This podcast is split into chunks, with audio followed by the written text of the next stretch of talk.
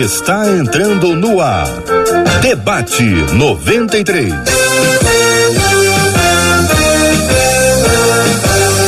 Realização 93 FM. Um oferecimento Pleno News. Notícias de verdade. Apresentação J.R. Vargas. Alô, meu irmão. Alô, minha irmã. Ah, que fala. J.R. Vargas. Estamos de volta. Começando aqui mais uma super edição Debate 93 de hoje. Que a bênção do Senhor repouse sobre a sua vida, a sua casa, a sua família, sobre todos os seus, em nome de Jesus. Bom dia, Marcela Bastos. Bom dia, J.R. Vargas. Bom dia aos nossos queridos ouvintes. Como é bom, porque do nascente ao poente nós louvamos o nome do Senhor. Então, muito bom dia. Muito bom dia para você que nos acompanha pelo rádio em 93,3. Que bom ter a sua companhia. Que Deus te abençoe. Conta para todo mundo que já começou o debate 93 de hoje. Bom dia para quem está no aplicativo, o app da 93 FM, em qualquer parte do Brasil ou do planeta acompanhando a gente. Você que nos acompanha pelas plataformas streaming, sempre procurando o podcast do Debate 93. Você vai nos encontrar a qualquer dia, qualquer horário, em qualquer lugar para estar conectado com a gente na 93 FM. Bom dia, é claro, para você que está nos assistindo através do nosso site rádio93.com.br. Você também que nos assiste com imagens no Facebook, acesse a nossa página arroba rádio 93.3 FM ou então lá no YouTube que você já sabe já chega dando aquela curtida para que esse vídeo seja entendido pela plataforma como relevante porque, bênção, a gente compartilha, a gente não guarda. Bom dia, bom dia, bom dia. Bom dia, 968038319. Esse é o nosso número do WhatsApp, é o WhatsApp da 93 FM. Para você mandar sua pergunta, sua dúvida, seu questionamento, até um tema para a gente estar tá discutindo no debate 93. Você tem ali um sigilo, é privativo, é importante que qualquer coisa pessoal, você evite dizer isso no Face ou no YouTube, faça isso pelo, pelo WhatsApp, porque aí a gente tem a proteção. 21 96803 8319, 21 96803 8319. Quem pensa tem dúvida e quem tem dúvidas tem o Debate 93. E nós aqui no Debate 93 para nos ajudar temos os nossos debatedores, Timaço, que está chegando aí para poder responder as suas dúvidas. Nossa menina da meia, da tela hoje, pastor Evelise Cavalcante, nosso querido pastor Samuel Soares e nosso muito querido Maurício Zagari, todo mundo preparado para um super debate 93. Bom dia a todos, são acolhidos com muito carinho, com muito respeito e com muito amor. Queremos ouvir as opiniões de vocês desde já agradecidos por compartilharem o vasto conhecimento acumulado até aqui. Tem muito mais coisas pela frente e compartilharem com a gente, com os nossos ouvintes. Pergunta encaminhada é o tema de hoje, tema 01 do programa. Atenção, minha gente. Eu, eu, eu quando leio, eu fico sempre refletindo sobre o coração de quem escreve, né? A gente sabe aqui que o nosso tema não é inventado, é um tema compartilhado pelos ouvintes e esta não é uma questão rara, embora seja muito assustadora. Minha amiga diz ao ouvinte, é evangélica, não falta aos cultos, mas tem a mania de pegar coisas de lojas. E o pior é que ela não acha que está errada. Ela acredita que não existe nada de mais no que está fazendo. Minha amiga justifica, ela diz que muita gente faz isso e que ela pega o que o que ela pega não vai fazer diferença para os donos das lojas. Aí seguem as perguntas: como lidar com alguém cuja mente está cauterizada? Qual o perigo de viver um, um evangelho onde tudo é relativo e permitido? O evangelho da Bíblia é condescendente? Como descobrir o verdadeiro evangelho e vivê-lo de maneira integral? Sei que vocês Sei que vocês estão doidinhos para falar sobre o Evangelho e nós queremos ouvir, porque é isso que nos mantém de pé. Mas para começar, queria uma palavra inicial sobre esta realidade, que neste caso é este exemplo aqui mas nós podemos e vamos ampliar para muitos outros casos em que a pessoa faz porque todo mundo faz ou porque não vê problema nisso, não vê dificuldade nesse assunto. Pastor Samuel, vou começar ouvindo o senhor, na sequência a pastora Evelise Cavalcante e também o jornalista Maurício Zagari, nesta ordem, ouvindo as palavras iniciais de vocês. Bom dia, bem-vindos. Bom dia, JR, bom dia aos amigos da mesa e a todos que nos acompanham mais uma edição do debate 93. Um, existe, infelizmente, uh, pessoas que vão dizer uh, isso nesse tom de, mas está todo mundo fazendo, uma outra também é muito comum, mas não fui eu que comecei, eu, não fui o primeiro. E isso se, uh, se alastra em vários setores da sociedade, do comportamento humano. É, é difícil encontrar uma, uma justificativa plausível num argumento tão, tão vazio. Uh, o fato de que há muitas pessoas fazendo é óbvio, não significa de que o que essas pessoas fazem tem uh, algum senso de, uh, do que é justo, do que é correto, do que é óbvio. Há, há dias atrás, todos nós presenciamos um grupo enorme de pessoas tomando e invadindo uh, o Capitólio nos Estados Unidos. Um grupo enorme de pessoas. Então alguém pode dizer, mas todo mundo entrou, por que, que eu não posso entrar também? É claro que é um, é um ato criminoso, é leviano, é errado, é correto é, a gente afirmar tudo isso.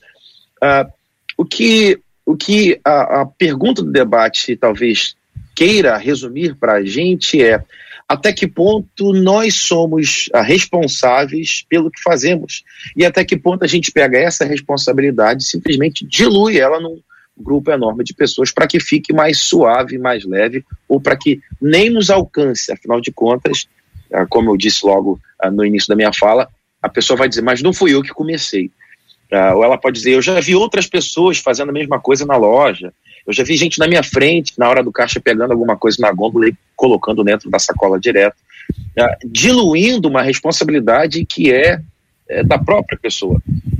A palavra de Deus diz para nós que cada um vai ter que dar conta de seus próprios atos, de suas próprias falas, daquilo que postou, daquilo que disse.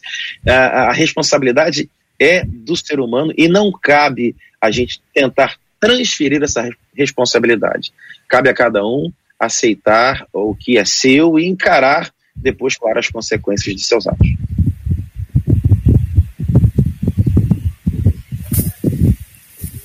Posso seguir aqui, então? Por favor, pastora Evelise. É um grande prazer né, estar aqui mais dessa manhã com os queridos irmãos aqui na mesa, com todos os ouvintes. E embora, né, como o pastor Vargas falou, que esse é um tema que a princípio a gente fala, olha, que absurdo, mas é um tema, acho que mais coloquial e mais comum desse momento. Como a gente plana a nossa vida na palavra, eu já queria começar logo com o um versículo que diz, logo que me chegou à mente quando eu li o tema, dizendo, não vos amoldeis no padrão desse mundo, né? Lá, Romanos 12, dizendo assim pra gente.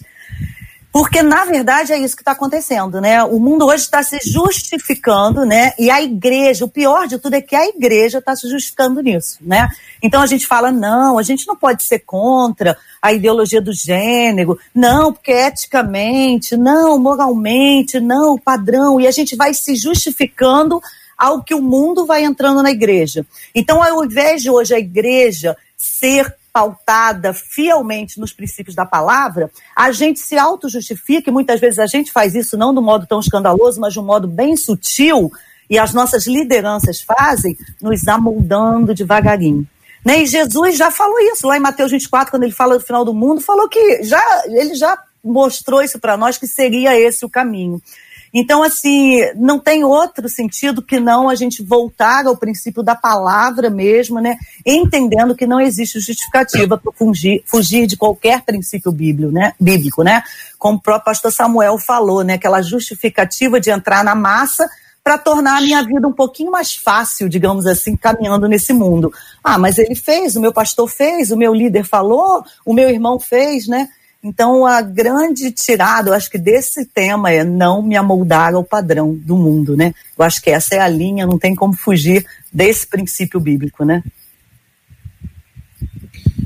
Bom, bom dia, Samuel, Evelise, JR, Marcela e demais ouvintes que estão em casa. Um prazer estar aqui com vocês.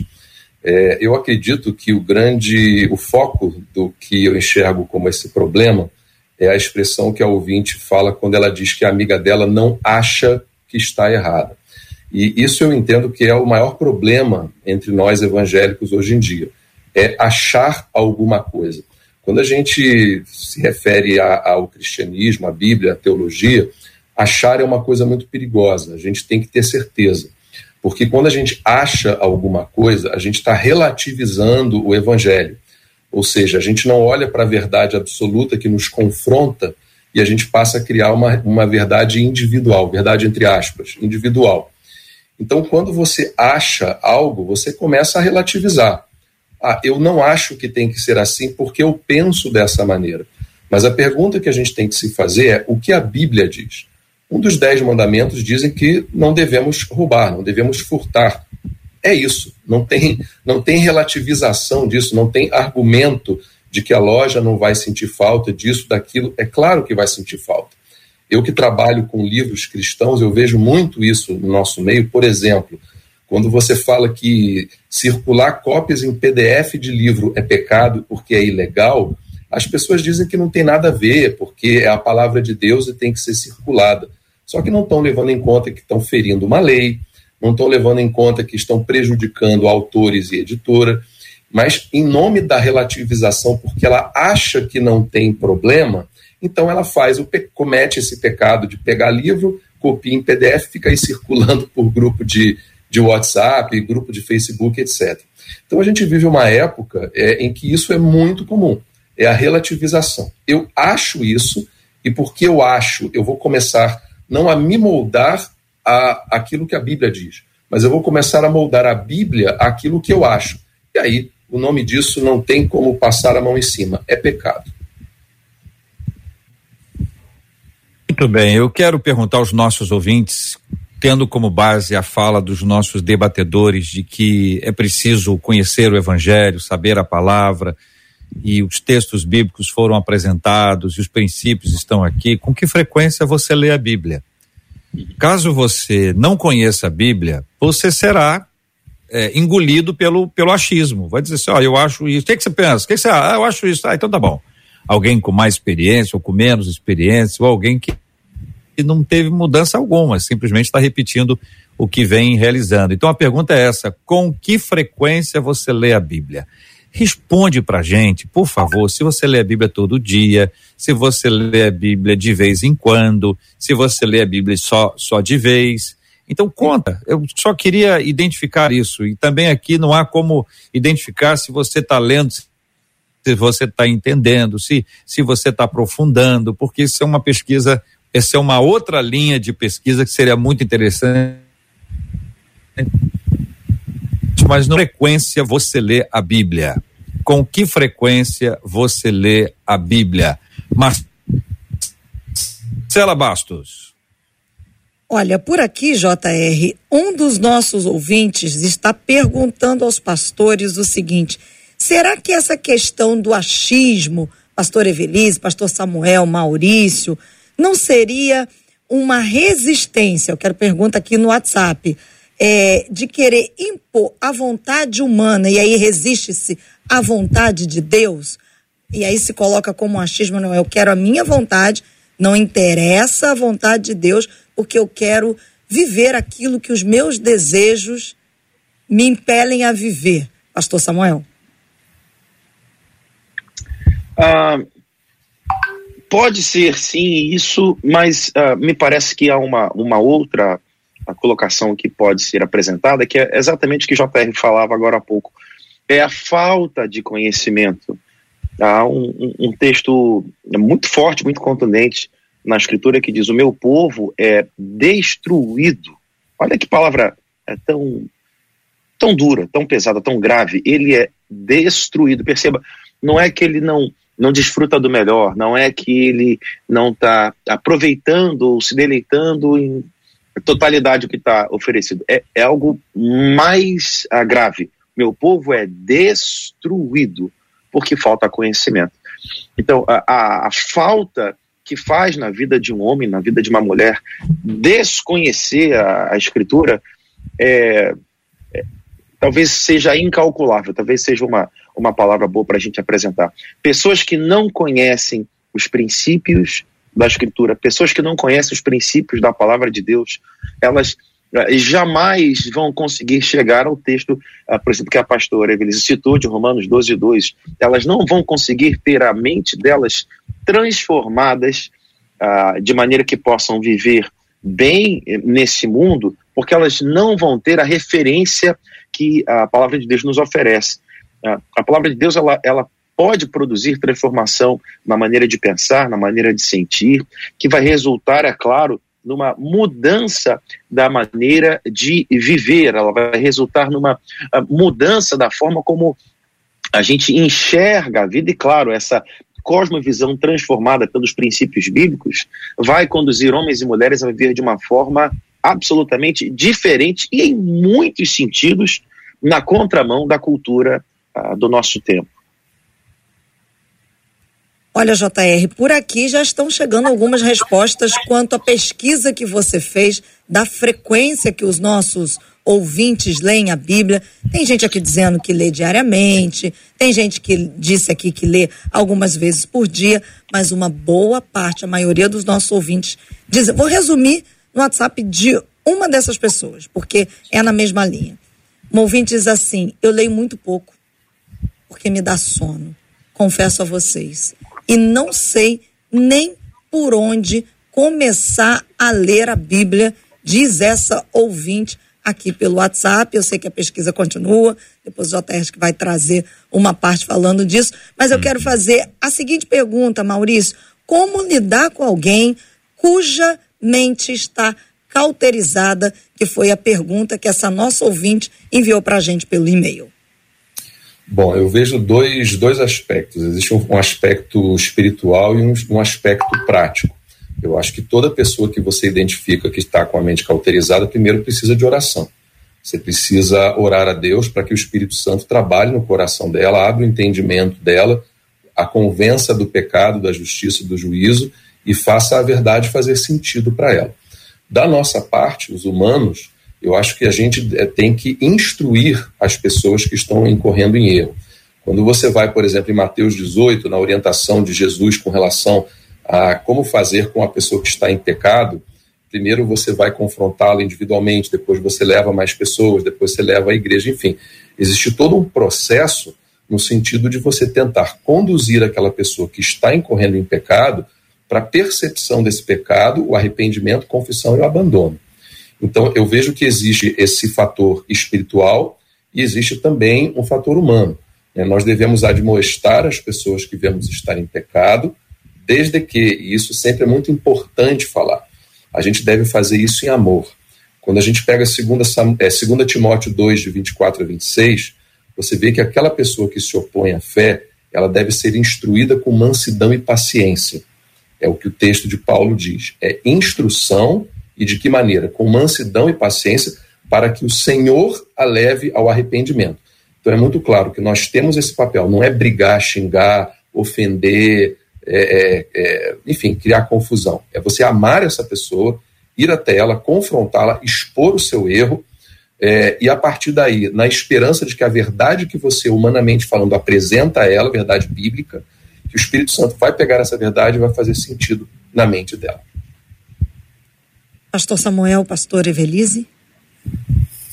Sim, uh, uh, mente cauterizada, uh, eu diria que é uma situação muito presente no nosso tempo e faz muito sentido falar sobre isso. agora há pouco falávamos sobre a questão do, do achismo, de como no nosso tempo, me parece que mais do que nunca, em qualquer outro tempo da história, as pessoas talvez até por conta dos veículos que foram desenvolvidos e criados, as redes sociais, tem muito uh, esse espaço para colocar sua voz e falar, e a gente acaba tendo uma enxurrada de pessoas falando com muita propriedade, com muita segurança, sobre assuntos que, que desconhecem, sobre assuntos que não têm uh, profundidade nenhuma. E de tanto falar, de tanto postar, de tanto escrever, a própria pessoa pode se ver nesse lugar de Não, falo sobre isso há tanto tempo, eu, eu, eu já sou alguém que pode falar sobre tal assunto. E talvez para confrontar, não no campo da, da ofensa, da agressão, mas no campo de confrontar essa ideia e dizer: olha, mas ainda que você fale sobre isso todos os dias, muito tempo, é, o fundamento do que você está falando está muito errado. E está errado por quê? Né? Para a gente fugir do lugar da, da, opinião pessoal, do, do que eu penso, do que o outro pensa. Para nós, os, os que são da fé, para nós, os que caminham ah, na luz do Evangelho de nosso Senhor Jesus Cristo, nós temos a Bíblia que vai servir para nós como, como referência, como modelo, como paradigma. Então, à luz da Bíblia, à luz das Sagradas Escrituras, tal e tal posição, tal e tal comportamento, tal e tal uh, ideia estão erradas. E desse lugar da mente cauterizada, é, essa mente que já foi numa ilustração talvez uh, cimentada, né? Já, já, já, se criou uma grande crosta, uma grande casca que não pe permite mais a penetração. Como é que a gente vai fazer? Esse é outro ponto muito, uh, muito interessante para o nosso tempo. O que é que muita gente tenta fazer? Muita gente tenta ir para a internet e gastar muito tempo, seja gravando um vídeo, seja escrevendo um texto, para bater, para confrontar, para tentar desconstruir o outro argumento. Mas, de novo, para nós que somos da fé, a gente vai lembrar de um texto que vai dizer que não é por força, não é por violência, não é de quem fala mais alto, não é de quem tem mais seguidores, não é de quem uh, uh, grita mais, só é possível penetrar, diz o texto bíblico, pela ação do Espírito Santo de Deus. A gente vai falar, a gente vai apresentar. A história da igreja tem uh, muitos momentos assim, em que alguém uh, publicava um texto, publicava um livro e um outro uh, teólogo escrevia, combatendo, refutando. Mas a gente sabe que no fim de tudo, a gente não vai vencer isso com uma troca de argumentos. A gente até argumenta, a gente até faz o papel da defesa da fé, a gente até usa a apologética, mas a gente sabe que no final das contas, somente a ação do Espírito Santo pode penetrar no interior de mentes e corações e fazer o que fez com o apóstolo Paulo antes de ser apóstolo, né? A luz do Senhor que brilha e faz com que a pessoa perceba a, a necessidade de conversão. É verdade, porque na verdade, um grande atenuante, ou melhor, agravante né, nesse, no sistema do, do pecado é o orgulho, né? Então, quando o homem lá no pecado inicial, né, lá e durante toda a Bíblia a gente vê que os pecados e os nossos pecados têm muito início na questão do orgulho humano. Então, se eu confronto alguém com a minha força, com o meu conhecimento, com as minhas é, estratégias, os meus argumentos, dificilmente essa pessoa né, vai cair em si, vai entender isso. Então, como né, o gancho do, do irmão Maurício falar, eu creio no poder da oração, né? E como o pastor Samuel também aqui reforçou. É oração, oração, oração. Ninguém muda ninguém, só o Espírito Santo de Deus. E eu creio que no poder da oração, eu, Deus vai criar estratégias, talvez até eu, né, alguém conversar com essa pessoa e aí sim o Espírito Santo agir. Mas aí a gente volta lá no J.R. Vargas. Como que eu estou lendo a Bíblia? Como que eu estou tendo uma experiência? É muito fácil eu detectar um, um problema que o meu irmão está passando. Mas e eu? Será que eu estou pronta espiritualmente para fazer essa mudança na vida do irmão? Lógico, na base da oração, na base do conhecimento. Porque muitas vezes nós vemos crentes sendo argumentados sobre alguma coisa da Bíblia e ele não sabe responder. Por quê? Porque ele não lê, porque ele não medita, porque ele não procura. A gente tem livros aí muito bons, né? O Maurício aí é autoridade nisso. Vai dizer que a gente tem livros no mercado que podem complementar, ajudar. O ouvinte falou que, que dorme quando lê a Bíblia. Procura uma versão mais tranquila, a Bíblia Mensagem, a Bíblia na linguagem de hoje. Leia, medite, ore antes de ler a Bíblia, mas busque um conhecimento, uma base sedimentada em oração para que Deus, né, possa te usar para transformar vidas, né? Sobre a nossa pesquisa de hoje, quero encorajar você a continuar compartilhando com a gente com que frequência você lê a Bíblia.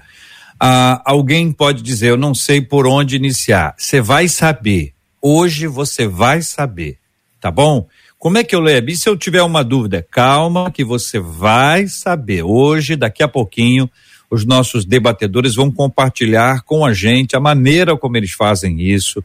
As perguntas mais frequentes, eles já ouviram outras vezes, entendeu? E poderão ajudar.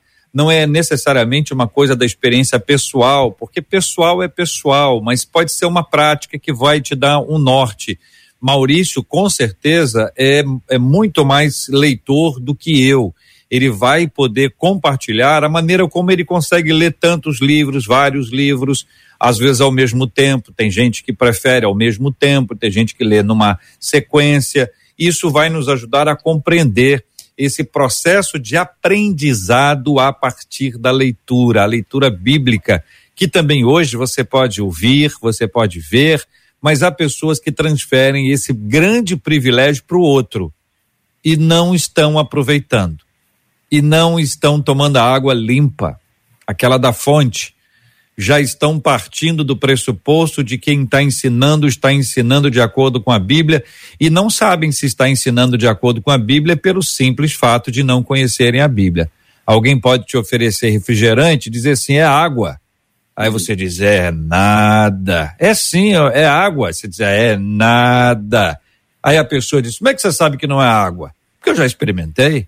Água não tem esse gosto, não. Se você não experimentar a leitura da Bíblia, vão te oferecer refrigerante, você vai achar que é água. Depois, quando você fizer seus exames, você vai ver as taxas doidas, enlouquecidas dentro do seu organismo. Pergunta que segue, Marcela, é a pergunta número dois para os nossos ouvintes. Qual o perigo de viver um, um evangelho onde tudo é relativo e permitido? Vamos lá, começando com a menina. Gente, já não tem mais ordem, todo mundo está aqui nessa desordem organizada, tá bom? Pastor Evelise, Pastor Samuel, Maurício, microfones e telas abertas. Vamos lá. Vamos lá. Essa é a grande estratégia do inimigo, né? Relativizar o princípio da palavra de Deus. Porque se a palavra de Deus é o nosso norteador e eu relativo, relativizo isso, bagunça tudo, completamente bagunça tudo. Então, o que a gente cansa de ouvir, muitas vezes nos ambientes cristãos, né, como a gente acaba trabalhando, de ouvindo, né, na, e a gente ouve exatamente isso, mas fulano faz, mas é assim, mas não pode ser muito radical, mas a gente também tem que, tem que relevar, mas a Bíblia é antiga, né, agora há pouco tempo teve uma discussão muito grande, a Bíblia tem que ser atualizada, né, então eu acho que essa é a grande estratégia do inimigo. Mas a palavra, o princípio, se eu leio a Bíblia, se eu busco direto a água na fonte, e tem um texto de Jeremias que fala assim: o grande problema desse povo é que eles estão bebendo água em cisternas rotas, ao invés de vir aos mananciais de água viva, que sou eu. Então, é exatamente como o pastor falou. Eu ouço um sermão de um pastor, de algum líder, aí uma pessoa, um artista canta uma música, fala alguma coisa, você fala que lindo ele falou, um artista do mundo, digamos, secular, né, chamado secular, e você acha que ele falou bonito e você acaba se aplicando e misturando toda a, a, palavra de uma forma relativa. Então, buscando a palavra na fonte, né, os mananciais de água viva, é que eu vou conseguir tirar essa relativação e ir na absolutividade da palavra, né? É, eu queria responder. Samuel, você me permite? Não, por favor, por favor. É, eu acho que o grande perigo de viver um evangelho onde tudo é relativo e permitido é que esse não é o evangelho de Jesus Cristo. O evangelho Exato. de Jesus Cristo não é um evangelho relativo, ele é o evangelho absoluto. Exato. Então, Exatamente. o grande perigo é esse: é a gente começar a viver uma filosofia religiosa que a gente bota um verniz de evangelho de Jesus, quando na verdade não é. A gente tem que compreender verdades absolutas de Cristo, que evidentemente estão sujeitas a interpretações humanas. Agora, sempre nós devemos usar, por exemplo, aquela palavra é, feia, mas que quer dizer simplesmente formas de interpretar a, o texto bíblico, que é a hermenêutica. Existem regras para você ler a Bíblia, e eu sempre tenho, eu tenho esse mau hábito de não gostar de dizer que as pessoas têm que ler a Bíblia. Eu vou além, eu acho que as pessoas têm que aprender a estudar a Bíblia. Eu acho que ler a Bíblia é pouco. Eu acho que ler a Bíblia muitas vezes nos leva a entendimentos que é, são equivocados. Se nós não buscamos ler a Bíblia à luz da sabedoria daqueles que já vieram antes, que já estudaram, que já apresentaram o conhecimento, a gente vai começar a ter interpretações absolutamente pessoais, achistas e equivocadas. Então, o perigo é esse: é viver algo que a gente acha que é evangelho, como eu já ouvi alguém dizer, é o evangelho do meu jeito, mas não é o evangelho do jeito de Jesus. Uau! Uh, cirúrgico. é, era exatamente nessa linha que eu uh, apresentaria a minha fala. Qual o perigo de viver um evangelho onde tudo é relativo? Uh, com, com todo respeito, sem querer ser ofensivo, você não está vivendo o evangelho caso você enxergue o evangelho assim. Não, não existem um, variações ou versões do evangelho que, que apresentem isso. Perceba, o que é o Evangelho? O Evangelho é a boa nova, não de um conjunto de ideias, é a boa nova a partir de Deus enviando à terra seu Filho unigênito, Jesus Cristo. Quando Jesus Cristo chega, ele não faz um, uma pesquisa de opinião, ele não contrata um instituto para uh, ouvir as pessoas e, a partir disso, redigir um documento, um manifesto. Há uma figura pública de expressão e envergadura uh, nacional e internacional, não vou citar o nome aqui, é um grande líder político vivo ainda. E uma vez eu assisti uma entrevista dele, ele dizendo como ele começou a trajetória dele, discursando uh, para as classes uh, de pessoas que se tornariam no futuro eleitores. Ele dizia que antes de subir até o palco para fazer o discurso dele, ele percorria o espaço. Então, o evento era numa quadra, ele andava pela quadra e conversava um pouco com as pessoas e ouvia o que as pessoas diziam.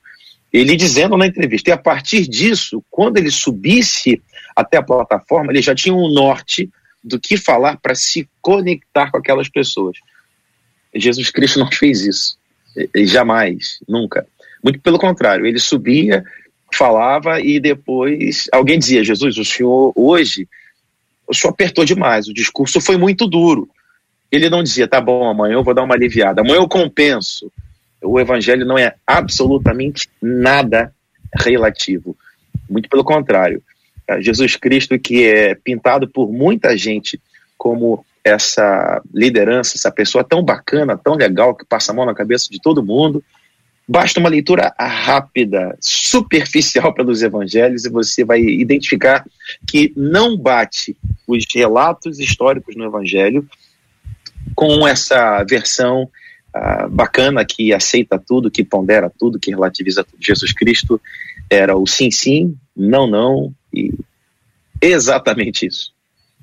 O apóstolo Paulo, inspirado pelo Espírito Santo, escrevendo aos Gálatas, capítulo 1, versículo 6 a 9, diz assim: Admira-me que estejais passando tão depressa daquele que vos chamou na graça de Cristo para outro evangelho, o Muito qual não é outro, senão que há alguns que vos perturbam e querem perverter o evangelho de Cristo. Mas, ainda que nós, ou mesmo um anjo vindo do céu, vos pregue evangelho que vá além do que vos temos pregado, seja anátema.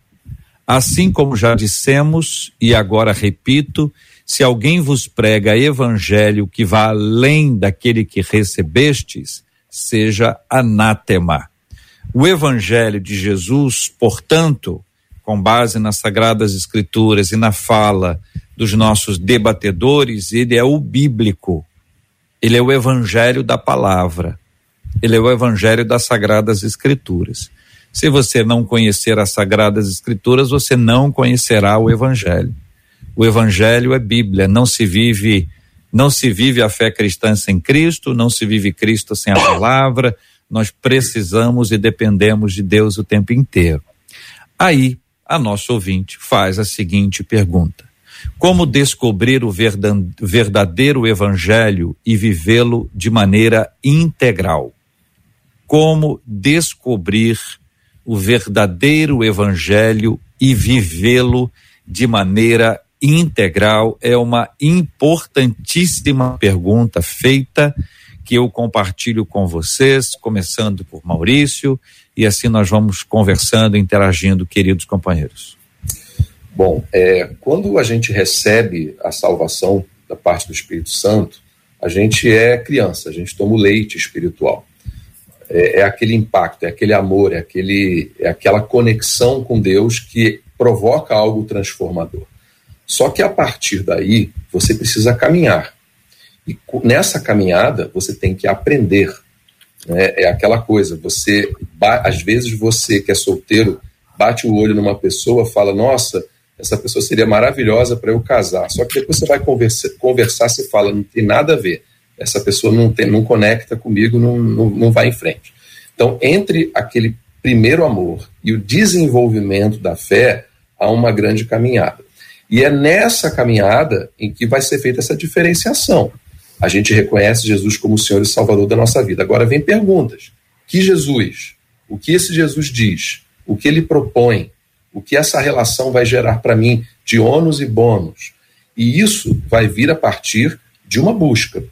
Então, eu sou suspeito para falar, porque eu escrevo e edito livros, mas eu acredito que a leitura é um canal importantíssimo para isso. Você buscar o que, que é um livro? São pessoas que colocaram pensamentos e pesquisas, informações em papel.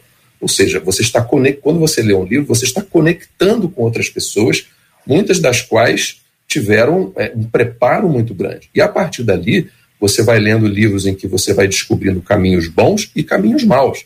Você às vezes vai discordar dos autores, mas aí você vai crescendo. Isso vai vir também não só através da conexão com esses autores pelos livros, mas através de um discipulado. Você vai começar a caminhar numa comunidade de fé, uma igreja local, e você vai ser discipulado pelo seu pastor, pelos seus irmãos, pelo pessoal da sua célula, enfim, nessa jornada.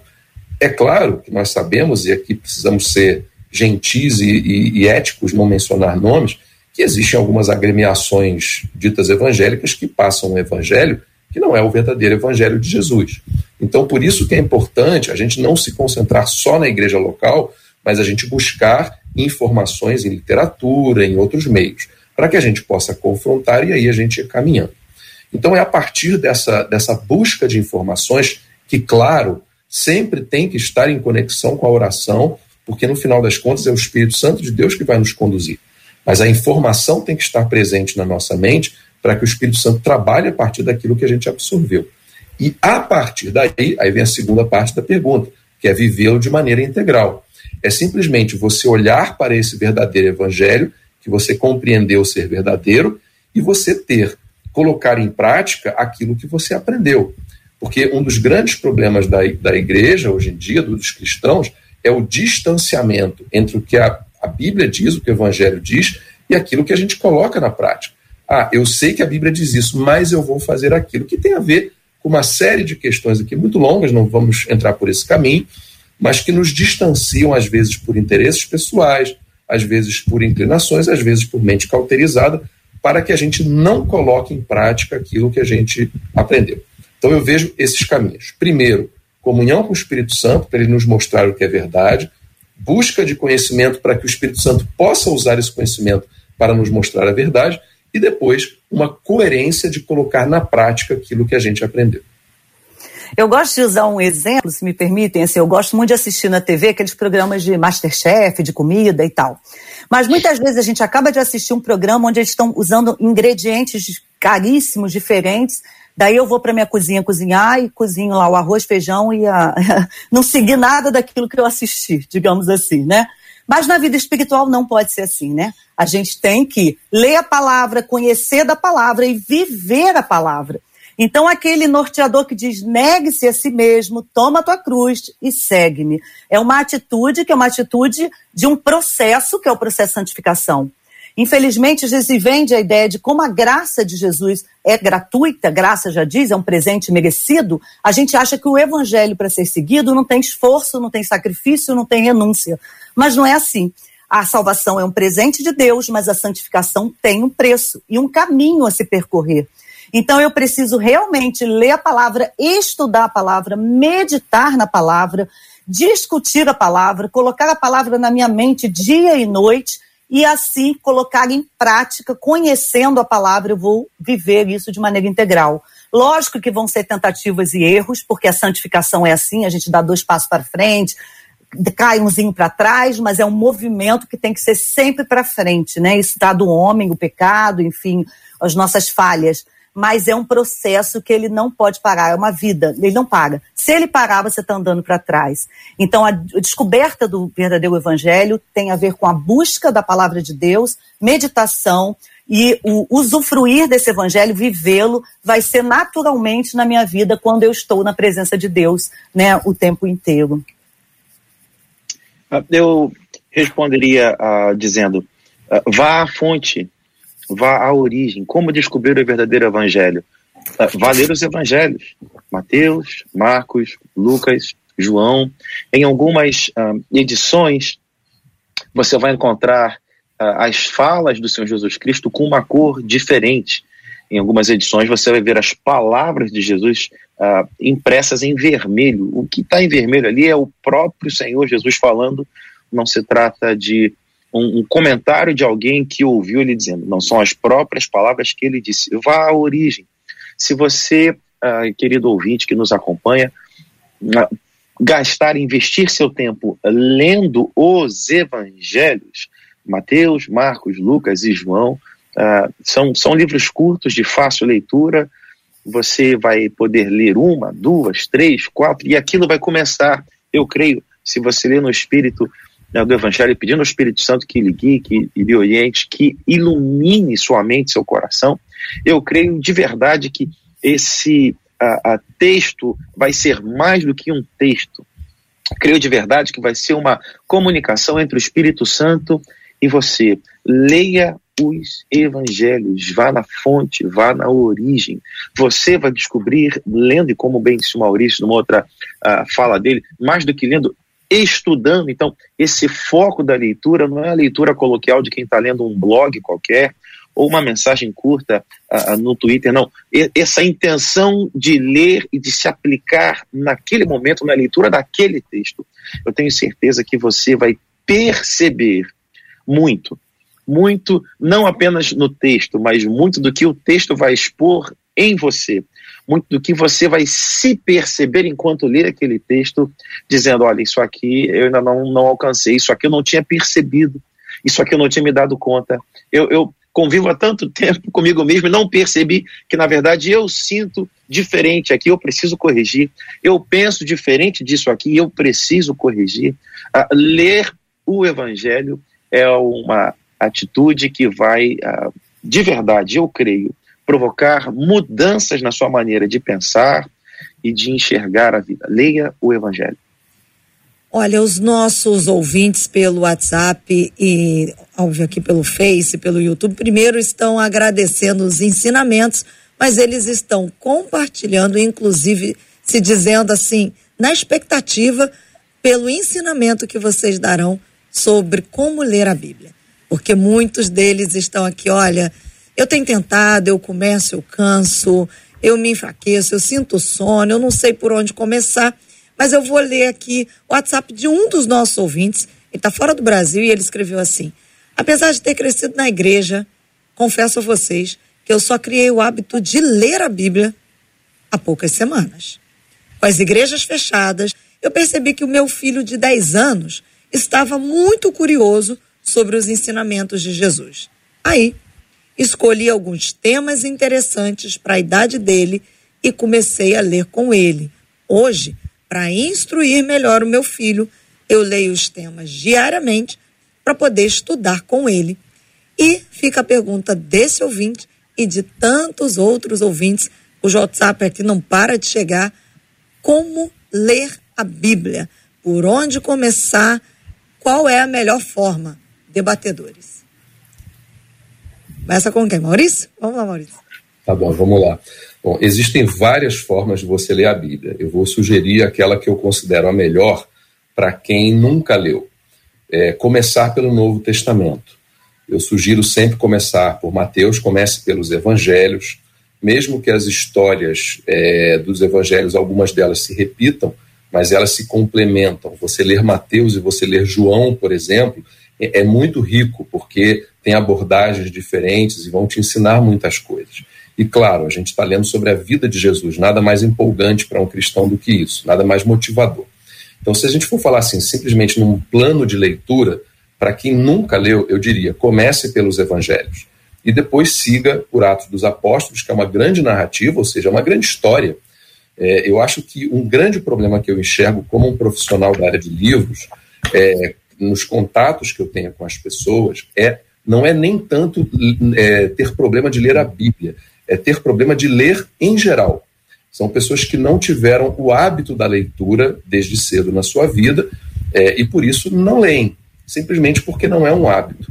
E, e ler é uma disciplina, ou seja, eu acho que a gente tem que tirar tempo para isso, se obrigar a ler, um período para isso é bom. É, assim como num casamento, por exemplo, você pode ir vivendo a vida com a pessoa, mas é sempre bom você ter aquele dia, dia da semana que você vai fazer um jantarzinho romântico, que você vai parar especificamente para aquilo. Como tem momentos, a nossa vida com Deus é uma vida constante, mas nós tiramos momentos específicos ao domingo para nos dedicar exclusivamente a Ele ali no culto. Então a leitura é a mesma coisa, tirar momentos específicos. E aí a gente vai começando a treinar o nosso cérebro para isso. Porque o nosso cérebro, ele é condicionado. E aqui entra por uma questão de pesquisas científicas, que não vem aqui ao caso, mas, por exemplo, já se sabe que se a gente só fica, por exemplo, em videogame, em televisão, essas coisas, o nosso cérebro fica preguiçoso. E a leitura, ela é uma musculação para o cérebro. E o cérebro preguiçoso não gosta de se exercitar. Então vem o sono, vem a dificuldade. Então eu diria assim: procure desenvolver uma disciplina de leitura e pare de pensar que leitura é obrigação escolar. Porque muitas vezes a pessoa aprende a ler como? Porque na aula de português da escola era obrigada a ler para fazer uma prova sobre Machado de Assis. Então acha que leitura é uma obrigação. Não é. É um grande prazer e é um grande privilégio.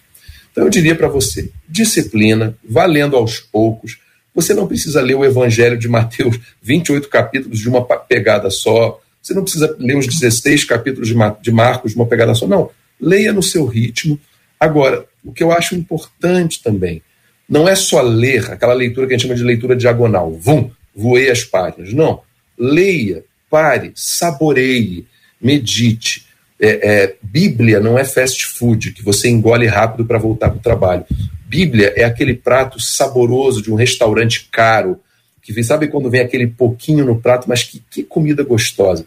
Então você tem que saborear aquele prato, sentir os sabores, os aromas e meditar naquilo, aplicar aquilo à sua vida. Jesus fala é, determinada frase, o que, que isso traz para a minha vida? Então você vai começar a ver a Bíblia como vida, porque a partir de uma frase, Jesus chega lá e fala: Bem-aventurados os pacificadores, porque serão chamados filhos de Deus. Pare e pensa sobre isso. O que, que isso significa? Isso se aplica à minha forma de me comportar nas redes sociais? Ou eu gosto de colocar lenha na fogueira e ver o circo pegar fogo e ver treta, etc. Então é isso. Disciplina, rotina, leitura no seu ritmo, começando pelos evangelhos e saboreando. E quando você saboreia, a coisa fica gostosa e aí você sempre vai querer mais. E assim aos pouquinhos. Eu queria complementar né, a rotina aqui. Eu, eu sou uma leitora voraz, então é muito fácil também para mim ter esse hábito. Mas eu concordo com o Maurício que tudo é hábito, né? Então acho que eu vou dar uma dica que para mim funciona também muito, embora eu já tenha muito hábito de leitura de geral, é criar um ambiente propício, né? Eu tenho, por exemplo, eu criei um ambiente na minha casa onde é um ambiente onde eu compa, compa, é, divido ele com Deus. Então é um ambiente que só me serve para leitura, oração, meditação, preparação de sermão, enfim, a minha parte espiritual. Então eu convido Deus para essa leitura da Bíblia. Então é você escolher o melhor horário para você, pode ser de manhã, de noite, de madrugada, não importa, o horário que você esteja bem. Leva a sua Bíblia, convida Deus para essa leitura, faça, entremeia essa leitura com oração, né? Às vezes a gente lê um versículo e às vezes a gente até não entende, para, ore ao Senhor, fala, Senhor, me mostra aqui esse versículo, o que que é. Use outras é, é, Bíblias, outras formações da Bíblia. A gente tem diversas leituras da Bíblia, né? Umas mais coloquiais, umas mais eruditas. Tenha uma Bíblia de estudo ao seu alcance. Mantenha o celular bem longe desse local de leitura, porque o celular vai apitar e a gente vai curiosamente ver. Por acaso eu estou com uma Bíblia aqui, infelizmente na rádio não dá para ouvir, mas aqui, crie sua Bíblia de estudo pessoal, eu vou escrevendo na minha Bíblia e vou fazendo a minha Bíblia de estudo, né? Vou anotando, porque a anotação, eu coloco um, um livrinho dentro, um caderninho dentro, e vai anotando tudo que te chama atenção, porque isso vai te ajudar a memorizar, a meditar, a refletir sobre a leitura. E não faça disso uma coisa, o Maurício falou uma coisa é, fundamental, uma obrigação. Faça esse o momento da sua meditação pessoal, da sua alegria, aquela conversa gostosa que você quer ter com um amigo, tenha com Deus através da leitura da palavra seja disciplinado, separe esse tempo. E eu tenho certeza que você vai ter experiências sobrenaturais no entendimento da palavra, né, naquilo que você precisa fazer no seu dia a dia. Se a gente colocar realmente Deus no nosso dia a dia nessa leitura.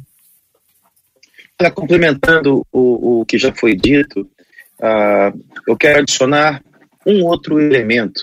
Estabeleça metas.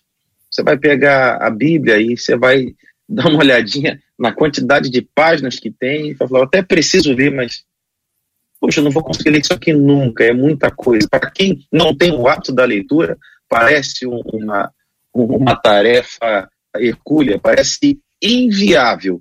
Estabeleça metas. Se comprometa, por exemplo, não, eu vou, eu vou ler três capítulos por dia, eu vou ler quatro capítulos por dia.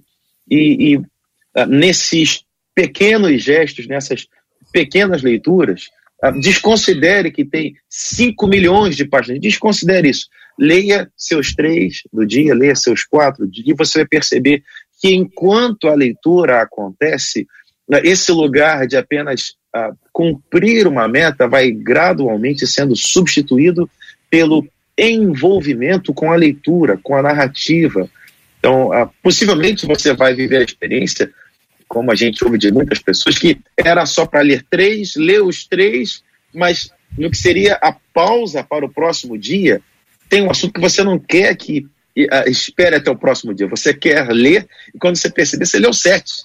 Era para ler três, eu li oito, porque estava uma narrativa muito interessante. Eu queria saber o que aconteceria na etapa seguinte. Se você pega um movimento qualquer do Senhor Jesus Cristo, enquanto ele caminha e cura, e ministra, e ressuscita, e fala poxa, deu minha cota, mas eu quero continuar a saber o que aconteceria no próximo momento. Você vai perceber que em, em muito pouco tempo a interação, o envolvimento, o engajamento da sua leitura com essa medida pequena de três, quatro capítulos vai ser ampliado de maneira natural, dado o interesse que vai surgir no seu coração. Estabeleça metas e que o Senhor te abençoe.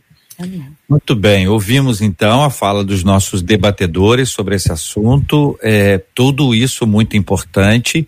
Quero lembrar, assim, tem gente que quando senta perto de alguém na, na igreja e o pastor começa o versículo, a pessoa completa. Fala outra, a pessoa completa. E a pessoa diz, poxa, eu não sei nada. Eu não sei nada. A pessoa fica tão envergonhada e ao mesmo tempo acontece um processo curioso. Algumas pessoas, porque não sabem nada, vão querer aprender. Outras se sentem tão intimidadas em pensar assim: eu nunca vou saber, né, para usar uma expressão popular, o mesmo tanto que essa pessoa sabe. Então vamos harmonizar aqui esse tema. Ninguém sabe tudo. A pessoa que você acha que sabe muito, que Deus abençoe, que ela saiba cada dia mais mas você poderá saber também. O seu aprendizado é uma outra história. Ninguém, ninguém precisa ser igual ao outro, precisa ter fome. E se você não tiver fome, você não vai querer comer. Um paciente começa a ter o seu estado normalizado como ele está com fome. Quando ele não está com fome, está todo mundo preocupado. Mas se o paciente fala assim, eu estou com fome, essa comida do hospital, não aguento mais, é um bom sinal. O que, que você está querendo, eu, eu tô querendo uma massa, tô querendo mocotó, tô querendo uma feijoada, tô querendo um hambúrguer, uma pizza, começou a ficar bom o negócio. Não, não sei se come não, mas vai dar uma animada a pessoa, porque tá com fome. Quando você não tem fome, a não fome é um sintoma de alguma outra coisa que você precisa trabalhar. Se você não sente fome de ler a palavra, se você não sente vontade de ler a Bíblia, é um problema que nós precisamos entender. Pode não ser exatamente porque você não sabe. Talvez você diga, eu não sei, mas não é que você não saiba. Saber você sabe. Você só não teve iniciativa. E como diz o outro, se teve iniciativa, não teve acabativa. Então você tem que ter tanto uma quanto outra. Você tem que começar e até o final. Curiosamente, existem pessoas que são curiosas para tudo menos sobre a Bíblia. Sabem quem é Carol Conká, Lumena, Juliette, Fiuk, Bill e outros nomes que eu vi aqui agora, que, que sabem quem são essas pessoas, em que programa de televisão elas estão, se é do bem, se é do mal, se falou, se falou, se falou, se falou, se falou. Mas se perguntar um tantinho de coisas sobre os discípulos de Cristo, sobre uma das pessoas mencionadas pelo apóstolo Paulo, ou a história de vida de Davi, que não seja o Golias e a Batseba, se, se perguntar episódios outros desde a saída do povo de Deus do Egito, é capaz de falar assim, olha, eu não sei né, o que você está falando, não, o que, que é isso aí? Está tá na Bíblia mesmo aí? Eu não estou falando de decoreba, não, viu? Eu sou, eu tenho horror a decoreba, eu gosto do pessoal que pensa. Então, às vezes, não é que você não saiba, você já sabia disso tudo. Faltava a você a coragem para assumir que sabia e que não fazia e que hoje fará. Agora, claro, tem outros que não sabiam. Agora sabem. Problema resolvido. Colocar a pesquisa aí, Marcela, outra vez aí no ar, por gentileza, Eliezer. Com que frequência você lê a Bíblia? Vou fazer a mesma pergunta amanhã, tá bom, Marcela? Combinado. E aí, os de hoje vão dizer para mim assim, todo dia. Começou hoje. Vai ler amanhã. Quando chegar amanhã, vai dizer assim, todo dia. Amanhã é que dia? Sexta? Amanhã é sexta-feira. É. Ah, vai acabar. Vai ter só até amanhã para você responder todo dia com a graça de Deus. E nós queremos agradecer a participação dos nossos debatedores. Os nossos ouvintes estão muito felizes. Pastora Evelise, por exemplo, a Thelma Castro, aqui no Facebook, disse assim: Pastora, como foi bom para mim os ensinamentos. Eu vou fazer isso, com certeza. Amém. Vou ler a Bíblia com esse método e vai ser muito mais produtivo. Amém. Obrigada, pastora Evelise, por participar com a gente do debate de hoje. Amém, amém. O prazer é todo meu. Vamos, gente, direto na fonte, leia a palavra, porque ela vai transformar a sua vida. Não tem outro caminho. Somente a leitura e o estudo da palavra pode chegar aos nossos corações. Um grande abraço para todos os ouvintes. Maurício, aqui no YouTube, a Zilda da Silva disse assim: gente, que debate é esse? Vocês estão falando tudo com vários olhos que eu precisava ouvir. Que bênção. Muito obrigado a todos. Maurício, muito obrigado. Obrigado por fazer obrigado. parte do debate de hoje. Obrigado a vocês, obrigado pelo convite. Espero ter contribuído aí para que o Espírito Santo fale ao coração de irmãs como essa, que o Espírito Santo tenha falado tudo, tá bom? Um abraço a todos, fiquem com Jesus. Amém. Pastor Samuel Paulo César de Oliveira no Facebook disse assim: show! Muito boas as orientações. Parabéns a todos os debatedores e muito obrigado. Obrigada, Pastor Samuel. Muito obrigada. Eu que agradeço, Marcela, JR, os amigos da mesa, pelo debate tão agradável e enriquecedor. espero que você que nos acompanhou tenha sido uh, muito edificado e que uh, esse debate produza mudanças uh, na sua vida cotidiana, o dia após dia, segunda, terça, quarta, que você perceba transformação, que o Espírito Santo te fortaleça, te encoraje a que você permaneça uh, nesse processo de transformação para a glória de Cristo. Que o Senhor te abençoe abundantemente. Amém. JR aqui pelo WhatsApp, uma das nossas ouvintes disse assim: oh, Gente, eu leio a Bíblia todos os dias pela manhã. Obrigada, Rádio 93, aos debatedores que me abençoam todos os dias. Eu sempre estou em casa ao meio-dia. E sabe o que eu faço? Eu dobro os joelhos e oro junto com vocês. Que Deus te abençoe, JR, Marcela e a cada um dos colaboradores que fazem os programas da Rádio 93 FM e nós damos glória ao nosso Deus e Pai. É isso que me faz cantar. Opa! É isso que me faz cantar. Louvado seja o nome do nosso Deus e Pai. Que Deus continue abençoando os nossos ouvintes maravilhosos. Que Deus sustente a sua família também, em nome de Jesus. Nós vamos orar juntos agora. Obrigado, Marcela, Maurício, Samuel, Evelise e a pastora Evelise. Por favor, e conosco, nós vamos apresentar diante de Deus os nossos temas de hoje e vamos continuar a orar pela cura dos enfermos, pelo consolo aos corações enlutados, em nome de Jesus. Amém. Adorado Deus, glorificado, exaltado seja o teu santo e poderoso nome. Queremos, Senhor, agradecer, Senhor, porque tu colocaste em nossas mãos, Senhor, a tua palavra santa, Senhor. E através dela, Senhor, te conhecemos mais. Através dela, Senhor, somos exortados, Senhor. Nós aprendemos, Senhor. Nós somos transformados. Ó Deus querido, desperta-nos, Senhor, a buscar a leitura da tua palavra, a buscar essa transformação. Desperta-nos, Senhor, a ser a diferença nesse mundo, a ousar, Senhor, crer e cumprir os teus princípios de maneira absoluta, Senhor amado. Não olhar para o mundo, não olhar para o outro, não olhar, Senhor, para aquilo que está sendo vendido, Senhor amado, mas simplesmente, Senhor, acreditar e cumprir os seus desígnios, Senhor. Senhor, ajuda-nos a cumprir a missão que tu fizeste, tu deste a cada um de nós, enquanto ainda criatura informe no ventre de nossa mãe, Senhor. Tu planejaste um futuro próspero e de paz para cada um de nós. Senhor, ser com cada ouvinte, Senhor, conectado agora, Senhor amado, para que possa ser despertado, Senhor, a ler a tua palavra, Senhor, para que possa, Senhor, sentir a unção do Espírito Santo de Deus transformadora, Senhor amado, e possa possa sair desse debate, Senhor amado, de um modo diferente, Senhor, fazendo metas, Senhor, mudando e transformando.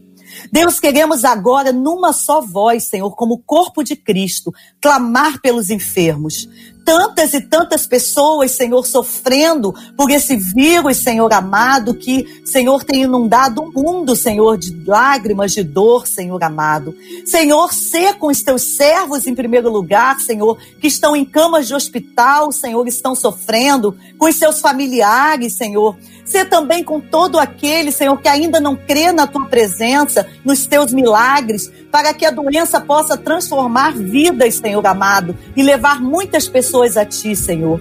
Senhor, consola também os ilutados, Senhor, aqueles que perderam pessoas queridas, Senhor amado. O Teu Espírito Santo penetra em cada vida, Senhor, e console e transforme vidas. Senhor, abençoa essa rádio que tem sido, Senhor, um instrumento Teu para levar a palavra, Senhor, aos necessitados, Senhor. Muito obrigado, abençoa a Dona Ivelise, Senhor, a toda a direção, Senhor, a Marcelo, J.R. Vargas, todos os locutores, o Gilberto, Senhor, que é uma bênção para todos nós. E guarda-nos, Senhor, na tua presença. É o que te pedimos e te agradecemos no nome santo, poderoso e glorioso de Jesus. Amém, Senhor. Amém. Deus te abençoe. Você acabou de ouvir Debate 93.